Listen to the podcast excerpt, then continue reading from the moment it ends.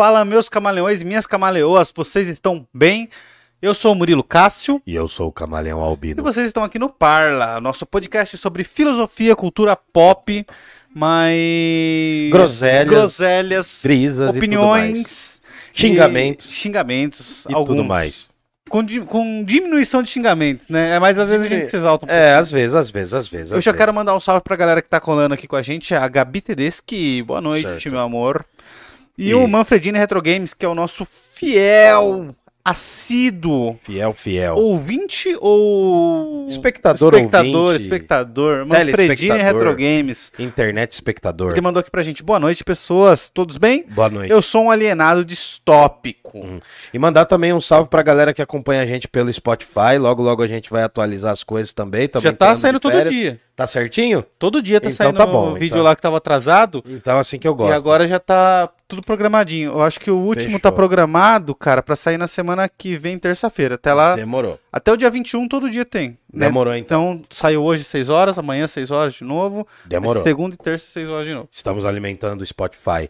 E, bom, Falar em você- alimentando, Ah, Estamos extremamente alimentados estamos muito bem alimentados. por conta do restaurante e Pizzaria de Giuseppe, daqui de Jundiaí região. Cara, Se você quer uma pizza ou se você quer uma parmegiana, dá um toque neles. Tá aqui na nossa descrição. E se falar que viu no Parla, tem 10% de desconto. 10% de desconto. Chama querido. bebê. E eles estão fazendo parmegiana lá. Pô, eu fiquei apaixonado pelo Hoje é parmegiana. o feriadão, já tem aí, ó. Tem hoje, tem amanhã. Dá uma choradinha lá, fala com eles que você viu aqui no Parla e eles fazem aí um precinho pra vocês. Você que ramelou com a morena no dia dos namorados, não Você levou que ramelou com o Moreno, é. Você que, que levou ela num lugar ruim ou levou ele num lugar ruim, é a sua chance. De se redimir nesse feriadão. Hoje tem 10% de desconto e aí você fala que você já estava preparando, porque no final de semana ainda não, não tinha como, não tinha virado seu cartão. Isso. Entra lá e pede. Cara, eu garanto que é sucesso. Beleza, então.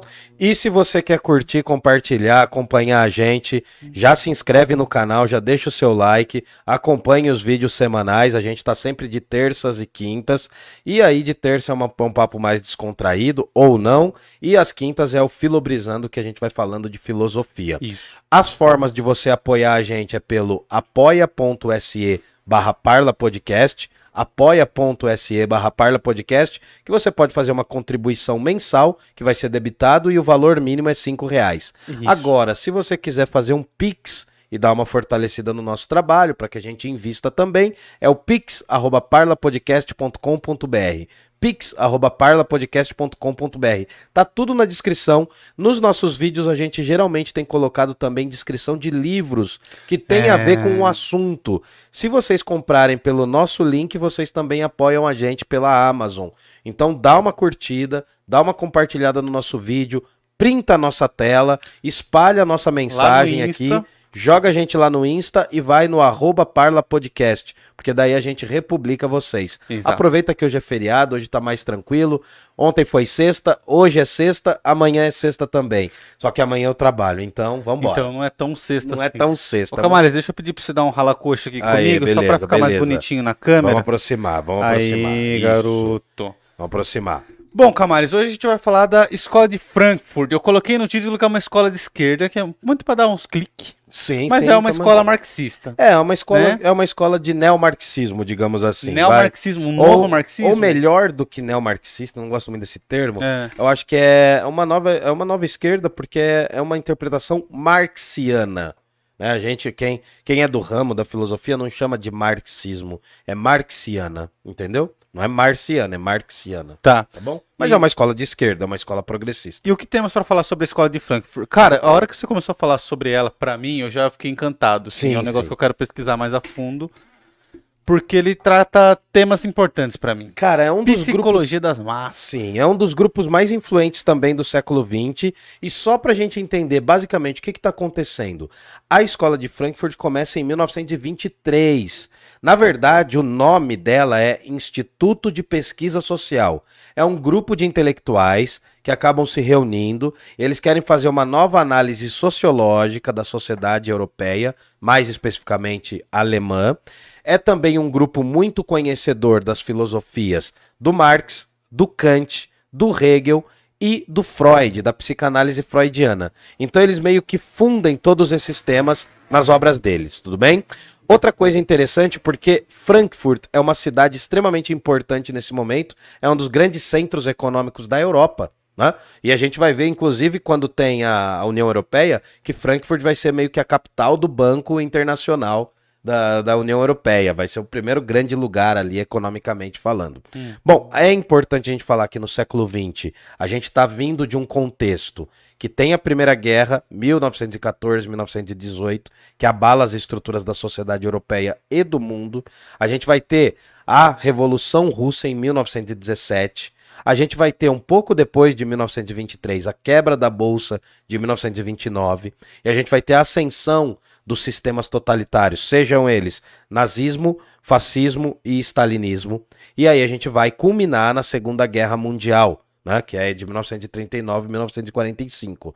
Esse período, esse fermento aí dos primeiros 50 anos do século 20 vão moldar a, a, teoria desses filósofos todos, tudo bem? Certo. Bom, e quando eu falo escola de Frankfurt, é um termo que ficou famoso só aqui, no Brasil e na América Latina como um todo. Lá na Europa se chama Instituto de Pesquisa Social, tá? É um grupo de pensadores que foram talvez aí dos quatro grandes grupos que tem, foi talvez o mais, o mais importante e o mais longo também. Uhum. É o que se difundiu por mais tempo.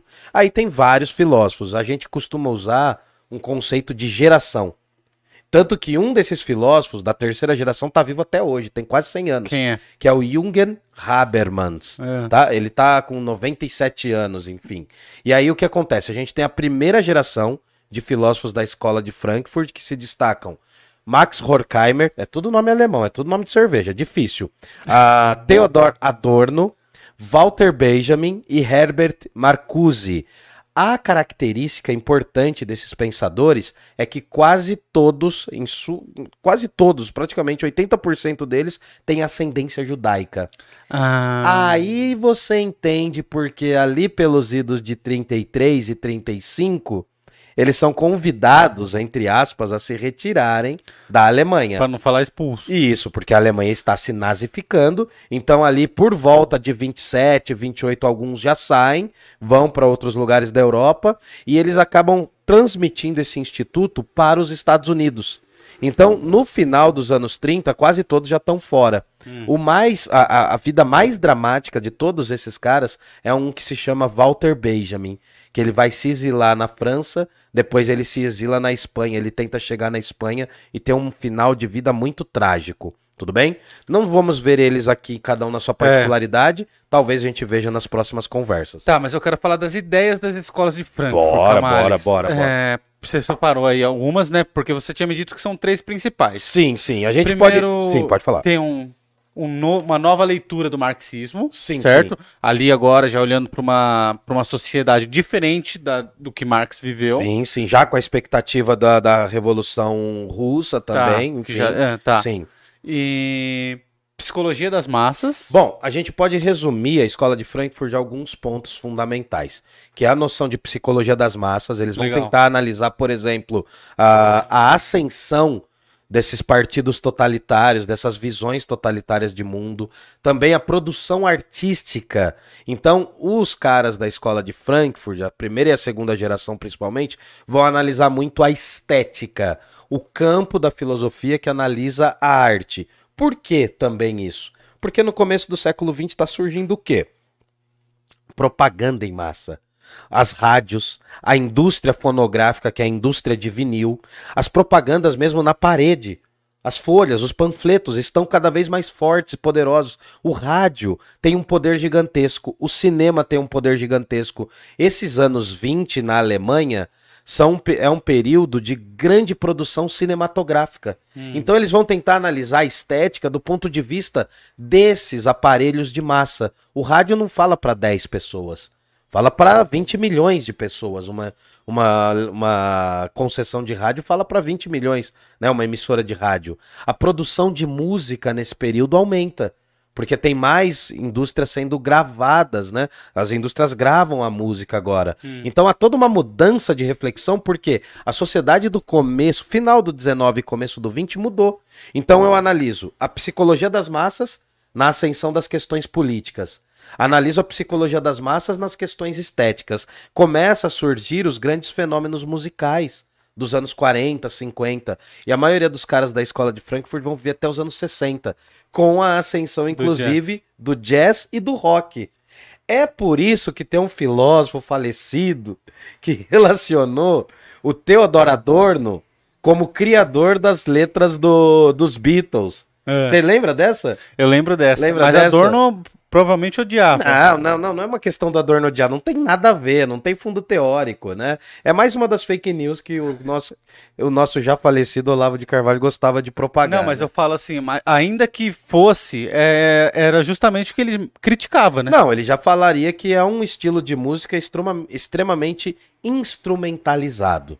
Tá? A gente vai falar um pouquinho disso também. Bom, outra coisa que é fundamental, já que a gente já tocou nisso, é que ele vai falar que as teorias tradicionais sobre a sociedade, elas não questionam os grandes dilemas da sociedade. Hum. As teorias convencionais na época deles eram chamadas de teorias tradicionais. Teorias filosóficas? Teorias, teorias filosóficas que se pautavam, sobretudo, na ciência, mas nas ciências exatas.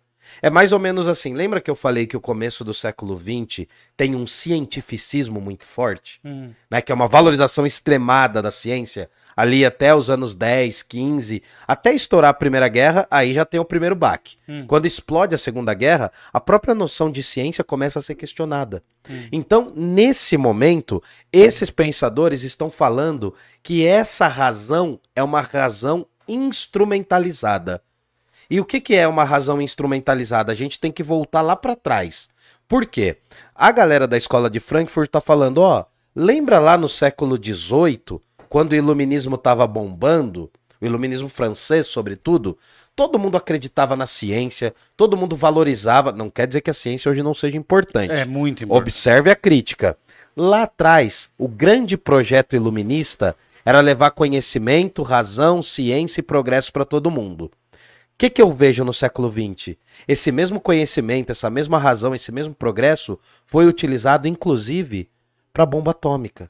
Ah, acabou virando o seu contrário. Saquei. A ciência acabou servindo a ideais muito mais nefastos no começo do século XX do que os ideais de liberdade humana. Uhum. Aí o que, que essa galera falou? Falou, ó, tava aqui na cartilha dos iluministas lá, do Jean-Jacques Rousseau, do Thomas, vai, desde o, do Francis Bacon até o Voltaire, essa galera toda tava muito otimista em relação à ciência. Falou, pô, a ciência vai ajudar pra caramba. Quando eu chego no e século XX, né? ajudou. A destruir os inimigos. Então, mas ela ajuda, mas ela também complica. É lógico. É por isso que tem uma dialética da ciência. E a teoria desses pensadores sempre vai no caminho de ser uma teoria crítica. Não é uma teoria que aceita que o cientista pode fazer qualquer coisa. Não é uma teoria que aceita que a razão vai nos libertar e pura e simplesmente. Uhum. A razão nos ajuda. A ciência ajudou com que a gente tivesse vacinas.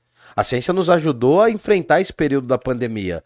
Né? Dá para ciência... fazer um. Ah, desculpa, uhum. Pode falar, pode falar. Pra fazer um paralelo, por exemplo, assim, ó. Hoje nós temos a capacidade de, na hora de uma, uma criança ser gerada, uhum. de os pais escolherem a cor dos olhos, a estrutura física que ela vai ter, a cor do, dos cabelos, o jeito que o cabelo vai ser, só que isso é proibido. Isso é brincar de Deus, isso, exato. E isso é proibido. Então, assim, o que é possível você fazer com a mudança genética é a cura de algumas doenças que a pessoa pode ter algum gene que carrega aquilo, tá? Boa.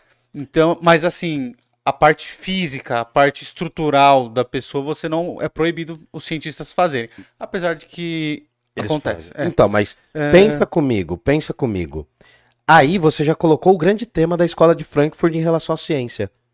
A ciência tem que questionar quais, é os, quais são os limites da própria ciência. É isso que eu ia falar. Eles, entre muitas aspas, eles são os pais de uma reflexão ética dentro da biologia.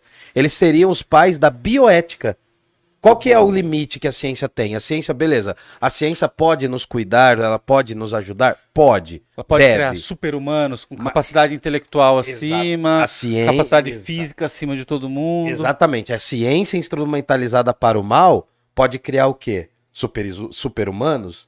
Pode fazer mal pra gente? Então, é justamente esse o limite. É nessa linha tênue de o que é a ciência, né? É, a gente brinca até com aquela coisa do Black Mirror, né? O Black Mirror, não sei se você lembra daquela série. Você lembra da série Black, Black Mirror? Mirror, sim. Então, a instrumentalização da ciência tá ali no Black Mirror. Tem um filme também que é sobre esse tema, que eu não tô lembrando o título dele, mas tem isso, de tipo, tem os humanos, que são feitos só em laboratórios, e aí esses são super-humanos, Sim. e, e as pessoas que são nascidas normal. E aí geram castas. Então a entrevista de emprego Uhum. é um exame de DNA. Então, mas isso não gera uma noção de distopia também? É, Não são as sociedades futuristas que a gente já falou várias vezes? Uhum. Esses caras estão refletindo sobre isso no começo do século XX. A ciência deu um salto e deu um boom gigantesco. E aí a gente entende que esses procedimentos todos eram vistos de maneira muito, muito, muito ainda sombria no começo do século XX. Hoje é quase, me- hoje é quase normal no século XXI. E aí, então, só pra gente entender, eu tô analisando a psicologia das massas, eu tô analisando a estética, eu tô refletindo sobre a indústria cultural também. A indústria cultural é um outro conceito que surge ali com esses filósofos. A indústria cultural é como a arte do século, sobretudo 19 e 20, se pensa. A arte do século 19 e 20 é uma arte feita dentro dos moldes capitalistas. Então todos os produtos artísticos, eles têm um caráter ambíguo, um caráter que pode ser uma coisa, mas pode ser outra. É produto de arte, mas também é peça do consumo capitalista. Eles fazem a crítica do capitalismo, sobretudo os primeiros, a primeira geração da escola de Frankfurt, a partir do ponto da estética. Uma coisa que o Marx não fazia tanto. E eles vão fazer porque eles estão vendo a propagação do cinema, a propagação da arte, a capacidade do ser humano reproduzir obras de arte. Por exemplo, vocês estão aqui, ó, aqui atrás, tem a capa de Do um Raul. de um filme do Raul, um documentário do Raul, né? Eu posso reproduzir hoje em dia essa capa infinitamente, tá ligado? Uhum. Por quê? Porque eu tenho técnicas para isso. Eu tenho a característica de reprodutibilidade técnica. Eu posso fazer isso. Em que sistema eu faço isso? Na Idade Média dava para repetir, copiar né, em série? Não Não. dava. No Renascimento dava para copiar em série? Também não. Então a própria noção de arte que eu tenho no século XX mudou, porque o sistema econômico alterou a noção de arte. Você sabe que essa é a origem das NFTs? As ene- Sim, sim. Porque sim. assim, ela vem com uma origem muito lógica pra mim, porque uma obra de arte que é feita no computador, ela ainda é uma obra de arte. O cara gastou tempo, Sim, ele sim, gastou sim. a criatividade dele ali e tal. Só que aí o cara ele cria uma arte no, no computador e se ele lança isso, qualquer pessoa copia. Por exemplo, ó, vamos, vamos. Não, mas exato. E aí o lance era esse, era, era valorizar o trabalho do artista, sabendo que, tipo assim, ó, você comprou a obra original desse artista. É, a ideia era magnífica, né? Mas já serve ao sistema agora, né? Já serve o Quando a sistema. pessoa comprou uma já, NFT, já virou moeda, uma espécie Então, de moeda, né? Não dá vai- pra falar que é moeda, moeda, mas é uma espécie de moeda. A galera compra NFT por quê? Por que, que a NFT é caríssima? Porque dá acesso a lugares exclusivos, a festas exclusivas, É, é a um produtos vale, exclusivos. né? Então, é já uma forma de elitizar o produto artístico, entendeu? Não é a. Você percebe que a arte virou um instrumento só para consumir mais? Uhum. Por exemplo, hoje, né? Inclusive atacaram a Mona Lisa recentemente. Hoje eu posso reproduzir infinitamente cópias da Mona Lisa e ter na minha casa. O problema não é esse. O Adorno vai falar: não, tudo bem, beleza, dá pra fazer isso nesse sistema capitalista. Mas a própria noção de arte se perde. Ou melhor, a própria noção de arte se altera. Porque a noção de arte que eu tenho hoje, no século 20 e 21, é diferente da noção de arte que eu tinha lá no século 16. A maior parte desses quadros que a gente fala, do Renascimento e blá blá blá, esses quadros eles não tinham museus para ficar. Eles ficavam nas casas dos nobres. Uhum. E hoje você consegue reproduzir tem em qualquer lugar. Em qualquer revista, em qualquer clique na internet, você consegue acessar essas obras. Então, eu crio uma indústria cultural para produzir cultura. E é aí que surge o grande tema da escola de Frankfurt, das três gerações: a cultura de massa. Tá, é uma é palavra legal. que todo mundo fala. O que, que é a cultura de massa? O que é a cultura de massa? A cultura de massa basicamente é uma cultura produzida somente para consumir, para não gerar uma reflexão profunda no seu espectador, naquela pessoa que consome, e fazer com que, antes de surgir o espectador, a pessoa que consome a arte, eu crio o produto. É, é louco isso, porque... Cara, pior que todas as músicas que a gente Então, tem hoje é isso. é. O funk só fala de consumo. Isso. É, O sertanejo, o sertanejo só fala de consumo. consumo. e aí, chifre. é, o consumo de álcool Sim, exacerbado, sim, né? Sim. sim. É, Ma- Mas é, é- é- é mais profundo do que isso, porque se você mudar os ritmos musicais, a maioria estão falando sobre as mesmas coisas. É. Só muda uma vírgula ou outra no ritmo. O andamento, a batida, né? Os 120 BPM, 120 batidas por minuto, se impôs.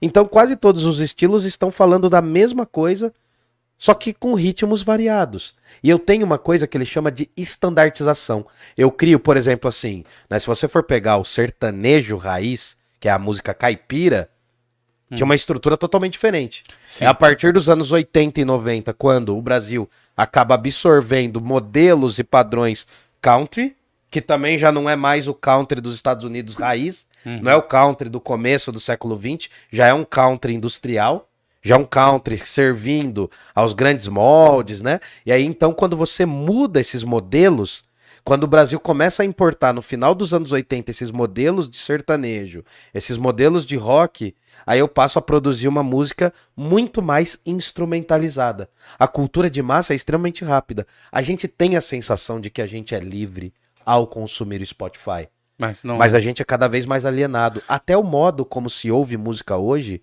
já é um modo desinteressado. A música não curto. tem mais uma função, não tem uma função transformadora na rotina das pessoas. Não mesmo. Né? Por exemplo, quando você ouvia as primeiras músicas do Racionais quando era moleque. Nossa. pra ter um CD dos Racionais, pra ter um vinil dos Racionais. Mas já até, era diferente. até a música do Legião, assim, que era um negócio mais, mais popular, tem uma reflexão ali. Você vê, o Sim, Eduardo. É, Eduardo e música- Mônica, sim. Não, não Eduardo e Mônica, mas aquela música Pais e Filhos. Sim, sim. É uma música sobre suicídio. E você só percebe se você prestar atenção no que ele tá falando ali e tal. Sim. É, existe uma entrelinha, né? Existe um fundo, existe uma cortina na frente, que é a parte estética que você consegue ver, mas existe uma intelectualidade ali no fundo, uma representação, que hoje já não se encontra muito, Então, né? E a massificação é quando eu escuto qualquer letra e essas letras não me geram mais impacto nenhum. Por exemplo, você pega uma música como Eduardo e Mônica, Pais e Filhos, ou você pega até outros estilos musicais. Esses estilos não geram mais uma audição perceptida, per- perce- percebida. É uma audição regredida. É uma audição que você simplesmente ouve a música, você não escuta. Aham. Uma das coisas que eu fiz em sala de aula umas semanas atrás foi eu botei negro drama e comecei a tocar e parava. Fala, o que que tá falando aqui? A maioria deles fala, não, não sei. eu falava assim, então, ritmo, mano, né? vocês estão ouvindo pela batida. Não é errado, mas é incompleto. Não é errado ouvir música pela É, batida. Tá. Mas é incompleto, porque não gera uma reflexão. Então, essa, essa sensação, sabe aquela coisa do- dos amores líquidos do Bauman? Sei. Essa sensação de que tá tudo diluído, inclusive no campo das artes, da música, da cultura, né? Eu também não quero fazer uma visão aqui extremamente conservadora da arte. Eu não acho que quem escuta música sinfônica hoje, que nem uns Zé Ruelas, como tipo Lorde Vinheteiro, assim. Uhum, Pra mim esses caras não representam nada, porque eles têm uma visão elitista do que é música. uhum. A gente tem que pensar a música do nosso tempo a partir das reflexões do nosso tempo. E aí o que que acontece? Quando a gente percebe a música do nosso tempo, a gente vai perceber que ela é fruto do consumo. Ela é fruto hoje. O que que é música hoje, cara?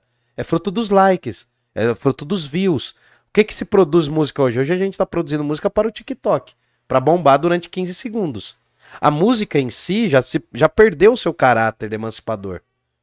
Ouvir música hoje é simplesmente ouvir sons.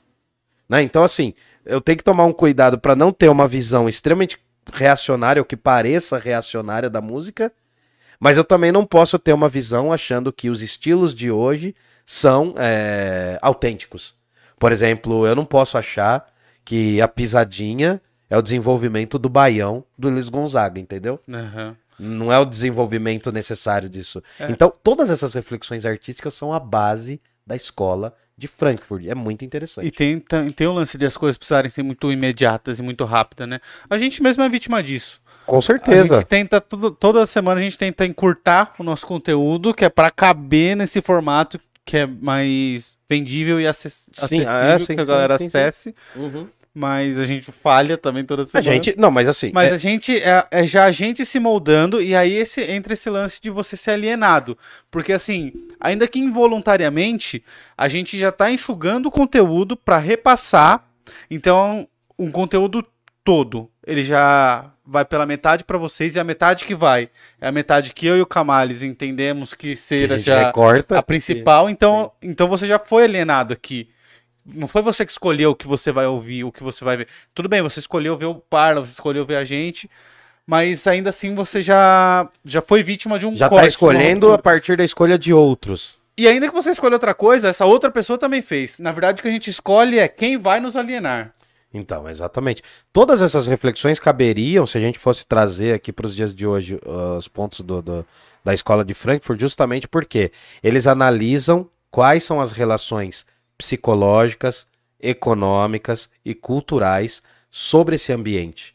Então, por exemplo, se você pensa as plataformas de streaming, cara, antes você tinha que alugar os filmes, era menos prático. Mas mesmo assim, né? Hoje você não tem que alugar, mas você tá na mão de uma mensalidade que tem que produzir. Não, e, Entendeu? e não é nem só isso, porque assim, você vai assistir o quê? Você vai assistir o que ele recomendar. Sim. Porque você não vai ficar sapeando tipo, na, na área de busca ali. Não. Você vai pegar o que tiver na tela ali, que eh, o que eles colocam o que eles quiserem ali, né? E assim, e, e não é porque você. Se você tá ouvindo aí, você tá acostumado a ouvir música sinfônica, que até as pessoas costumam chamar de música clássica, música erudita, que é um termo totalmente errado já hoje, né? Se você tá ouvindo música sinfônica, se você lê grandes obras da literatura, ou se você assiste só filme cult, você também é parte da alienação. Sim. Tá ligado? Eu não tô falando isso como alguém que seja melhor estruturalmente do que quem ouve funk ou de quem ouve sertanejo. A grande questão é que todos os modelos da cultura fazem parte de uma indústria cultural que visa, não é uma teoria da conspiração, mas que visa simplesmente transformar o produto antes do que está consumindo o produto. E além disso, é uma visão também para reificar. A palavra reificar é instrumentalizar algo. Faz com que a gente se torne também parte desse objeto que é consumido. Cara, Como as redes, so- as redes sociais. O que, que você vende nas redes sociais? Você é o produto. É. né? E quando você é o produto, a gente acha que está consumindo de graça Não. as redes sociais. Mas a gente é o produto. E a gente é o produto, não é nem pra gente, não é nem para as outras pessoas, são para as grandes empresas. Sim, sim. E a quantidade de cliques, hoje tudo é medido por cliques. Ah, isso tudo para você entender que lá na base, lá na raiz dessa reflexão, estão filósofos como Theodor Adorno, Max Horkheimer, Walter Benjamin, que eu indico muito a leitura das obras do Walter Benjamin, são muito acessíveis. Talvez a gente faça mais um ou dois vídeos sobre alguns desses filósofos. E o Herbert Marcuse. E aí o que acontece? Tem uma obra que eu acho que é fundamental para ler, é bem complexa, mas acho que é válida para você partir dela. Na descrição do vídeo aqui a gente deixou alguns livros, Sim. mas a grande sacada é entender a dialética do esclarecimento, a dialética do iluminismo. A sociedade acreditava se emancipar no século XVIII. Quando ela chega no século XX, toda a ciência, que era uma proposta de emancipação da humanidade, tornou o mundo muito mais sombrio. É uma pegada meio distópica, meio 1984 também, que você vê. A dialética do esclarecimento tem muitos dos temas que vão aparecer nas grandes distopias do século XX. Era isso. Cara, muito foda, muito legal. Tentei ser sintético. Foi sintético. Joga pro chat, bebê. Vou, vou ler o chat aqui pra gente conversar um pouco com a nossa galera. Agora é hora de mandarem mensagens que eu vou ler aqui, tá bom? Bora. É, lembrando de deixar o like aí, não custa nada. E se você vê valor no nosso trabalho, considere ajudar a gente através do Pix, que é Qual? o pix@parlapodcast.com.br. pix@parlapodcast.com.br. Ajude o canal que te aliena da A- maneira Menos alienante. alienante possível. Menos alienante. Pessoal do, do Spotify que estiver ouvindo, pode contribuir também. Se quiser, manda o nome completo que a gente divulga aqui na live. Isso. Outra coisa importantíssima, a gente está sempre às terças e quintas, estamos em É. processos de mudança, algumas coisas vão mudar em breve, a gente está só esperando chegar as férias e muita coisa vai Ó, se você é mudar. um editor ou editora e quer fazer parte do nosso projeto aqui, manda mensagem que a gente conversa, beleza? Exato, bora. É, Carla Martins mandou: Eu sou a merda de um produto de alienação da minha bolha.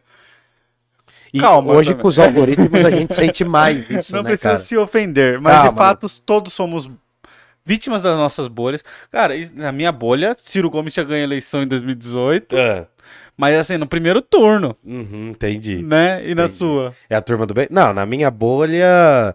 Na minha bolha a gente derruba o presidente e faz uma grande república dionisíaca. Quer ver, quer ver um negócio? No, no nossa enquete do Parla, Hum, que eu fiz sobre a eleição dos presidenciáveis, o Lula estava em primeiro, sim. em segundo já vinha o Ciro. É, em então. terceiro vinha Bolsonaro. Uhum. Mas você vê que, vir, que- é, e você vê que assim, as pesquisas reais apontam totalmente outra coisa, né? A gente fez uma pesquisa lá Jovem Pan. Sim, sim, sim. é. Não, e é engraçado, né? Na, na Jovem Pan eles falam assim: não, vamos supor. Eu vi um vídeo lá. Eles, não, vamos supor que o Bolsonaro tem 30 e o Lula tem 30. Os caras não tem nem coragem de falar, mano. Ai, cara, é. É, uns borra-bota mesmo. Ah, Bom, boa vai, vai, de continua. taróide dupla. Ah, o Felipe Andrade mandou. Acho que Opa. eu queria mandar boa noite dupla. Fala. Aí o Felipe mandou aqui, ó. Murilo citou uma coisa que é citada na música do MC Fábio Braza, De Volta para o Futuro, que é a Ah. modificação genética. Sim, É, verdade. aí. E o Manfredini falou aqui, ó, ele fez a busca que eu tentei fazer e não consegui. O filme citado por Murilo, acredito que seja o Gataca. É esse filme. Você já esse Putz, filme? esse Gataca é famoso. É muito bom, verdade, cara, é muito verdade, Verdade. A Elisete mandou um boa noite aqui pra gente. Boa noite. E o Manfredini falou: Eu já fiz alguns testes com alguns alunos sobre música. O resultado foi muito bacana. É, que testes e. Como foi isso? Explica aí pra gente. Aí o História Vermelha mandou boa noite, alienadinhos do Parla. Boa noite, meu noite. querido. Tudo bem com você? Bora. Todos nós somos alienados. Marcos, É um. Ardono e Benjamin são fodas. Sim, sim. É, Esses caras foram os primeiros que eu comecei a estudar, velho, na universidade. Os primeiros mesmo, assim. É. Primeira aula minha foi sobre Max Horkheimer, que é um filósofo que escreveu um livro chamado Eclipse da Razão. Olha que interessante. A proposta da razão no século XVIII é iluminar o mundo. É por isso que chama iluminismo. Porque tem a ver com a iluminação da razão. Só que o eclipse da razão é justamente esse escurecimento da razão. E aí se torna uma razão massificada, uma razão reificada, instrumentalizada. Tá. E aí ele mandou aqui, ó. Cheguei só no final, mas vou rever. Veja, veja e reveja. Veja e reveja. Bom, sobre o livre-arbítrio cristão, não seria uma alienação? Ah, cara, mas aí já é um outro universo, já é um outro campo, porque hoje a gente não fala, porque a noção de liberdade está muito mais próxima hoje da reflexão dos existencialistas que a gente já fez. A questão do livre-arbítrio cristão é porque o livre-arbítrio ele está no campo da vontade, lá para o Santo Agostinho. E lá tem também o Tomás de Aquino, no final da Idade Média. Essa reflexão da liberdade de escolha, né? Ela tem um ponto interessante se você for ver o Jean Paul Sartre. Aí eu acho que cabe para os dias do século XX, que já eu acho que já é diferente hoje em dia, né? Se a gente pegar pensar que hoje tudo é moldado pelos algoritmos e que as redes sociais reproduzem aquilo que a gente conversa, que a tecnologia nos escuta, gente, para o mundo que a gente quer descer. É. É, então é uma outra sociedade hoje. Ó, o Manfredini ele mandou aqui, ó, sobre o teste que ele fez com os alunos. Eu coloquei duas músicas, uma do Tchan e uma da Marisa Monte, Beija Eu. E perguntei o que as músicas falam. Todos disseram que o Tchan era sobre sexo e etc, e que a outra era sobre o amor. Uhum. Aí eu disse que não, as duas eram sobre sexo. Então, é. é interessante, é interessante como a gente muda também, né? A gente molda o nosso caráter. Só temos que tomar cuidado com uma coisa. Quando o Adorno, o Adorno que era músico, conhecedor de música, Estudava eu muito. não tô falando de um cara que só ouvia falar de música.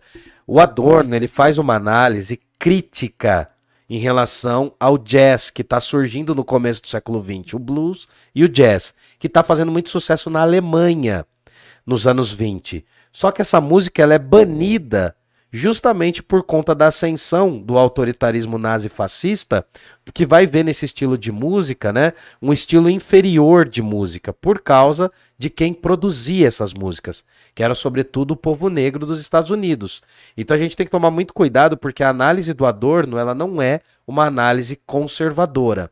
Ele inclusive muda a análise justamente quando ele percebe que a visão que ele está passando é uma visão que acaba entrando dentro da lógica dos nazistas, né, que expulsam o jazz e vão falar que a música clássica só deve existir. É muito interessante esse tema, né? Só que a gente está hoje resumindo para vocês. Se vocês quiserem mais, depois que vocês já assistiram esse vídeo, deixa aqui nas descrições, né? Comenta no final do vídeo o que, que vocês querem ouvir ainda sobre a escola de Frankfurt, porque tem muita coisa. Os caras analisaram literatura, os caras analisaram cinema.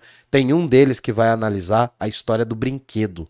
Hum. Eles vão analisar como os brinquedos no século XX se transformaram também. E aí também é parte do consumo. Então fica com isso aí. E também mandem pra gente obras de arte, pode ser música, pintura, poesia, qualquer coisa que vocês queiram que a gente faça alguma análise crítica aqui, que a gente vai estudar e, e faz aqui uma espécie de. Eu quero tentar de novo o React, cara. Vamos tentar, vamos tentar o React. Deu ruim o primeiro, derrubaram o nosso vídeo, de lá pra cá, depois as visualizações caíram. Não sei se a gente tá num shadow ban e alguma coisa do tipo. Ou se a gente é ruim mesmo. Ou se a gente faz muito ruim mesmo. Não, a gente pode fazer, vamos fazer o seguinte, a gente pode fazer uma análise, comecinho de julho, a gente pode fazer uma análise daquela pintura, aquele afresco, mas daí a gente faz um react mesmo, do afresco à escola de Atenas, para fazer um oh. resumão da filosofia. Tá, aquilo é legal. Entendeu? A gente faz o, uma dessa. O História Vermelha mandou aqui, ó, livre-arbítrio e alienação, vocês não estão falando de liberdade individual não, né? Não, a gente está falando de um outro aspecto, né? Porque o livre-arbítrio ele está muito mais relacionado com a filosofia da Idade Média, da é. alta Idade Média do São Tomás, do Santo Agostinho, perdão. E a alienação está muito mais próxima da reflexão do Marx no século XX sobre o fetiche da produção, sobre o fetiche do capitalismo, da compra e da venda, e aí o século XX do Adorno, tá bom? Tá bom. Era isso, galera. Tem isso. mais dúvidas, tem mais perguntas, mandem aí enquanto a gente vai se despedindo. Qualquer coisa a gente ler aqui daqui a pouquinho. Pô, a gente agradece a participação de vocês nesse feriadinho. Puts. Manda o link para as pessoas que você gosta e para que vocês não para as que você não gosta. Uh, dá um toque lá no nosso Instagram, vê se vocês estão curtindo, falando. A gente vai fazer algumas mudanças em breve. Por lá, mandem áudios vai falando por lá a gente também. gosta de ouvir a voz de vocês, cara. É bom. Tentar transformar essa relação mecânica um pouco mais humana, né? Tentar. É. O, o Adorno ele fala num dos últimos textos da vida dele que a relação ideal em relação à natureza tinha que ser de sujeito sujeito. Uhum. Porque essa tecnologia toda, essa noção da ciência fez com que a gente instrumentalizasse a própria natureza, a nosso serviço. É como se a natureza tivesse que servir ao homem. Se a gente criasse uma relação sujeito-sujeito com a natureza, a gente abriria para pautas da natureza além de tudo, o pessoal da escola de Frankfurt pensou pelo menos as bases ali de um ambientalismo para o século XX, né? Só que não tinha esses nomes. Beleza? Me lembrou o trecho do livro do Yanomami que eu li agora. Que Exatamente, A Queda do Céu. Provavelmente o tema da terça-feira vai ser sobre a Amazônia e a relação com a ciência, que a gente pode dizer assim. Beleza? Podemos. Um beijo para todo mundo. Ajudem a gente através do Apoia-se, que é o apoia.se barra Parla Podcast, ou através do Pix. É importante pra gente continuar fazendo o nosso conteúdo aqui, tá? É o pix.parlapodcast.com.br Exato. pix.parlapodcast.com.br Quero mandar um beijo para todo mundo que ficou aqui até o final com a gente né, Camales? Agradecer Sim. mesmo os camaleõezinhos, camaleoazinhas que assistem aqui com a gente. A gente está passando por uma transformação aqui, que acho que daqui uns 15 Uou. dias a gente já tá pronto, Camales. Ah, um pouquinho mais, vamos ver, a gente está vendo ver. também. Se você é editor de vídeo, quer participar aqui do nosso projeto, entre em contato com a gente, a gente tá precisando de gente, né, Camales? Sim. E... É o seu momento de brilhar com a gente. E é isso. Um beijo para todo mundo. Peçam suas pizzas lá na pizzaria Giuseppe. Eu recomendo muito parmegianinha lá, se você tiver na vontade de um aquela mignon, Nossa, aquilo ali é para almoçar e jantar. Bom, e é isso. Um beijo para todo mundo. Tamo junto. Até a próxima. E tchau. Lembrando que. Um dia aí não tem heróis. Vida longa ao Parla. E a todos nós. Um. Bye, bye.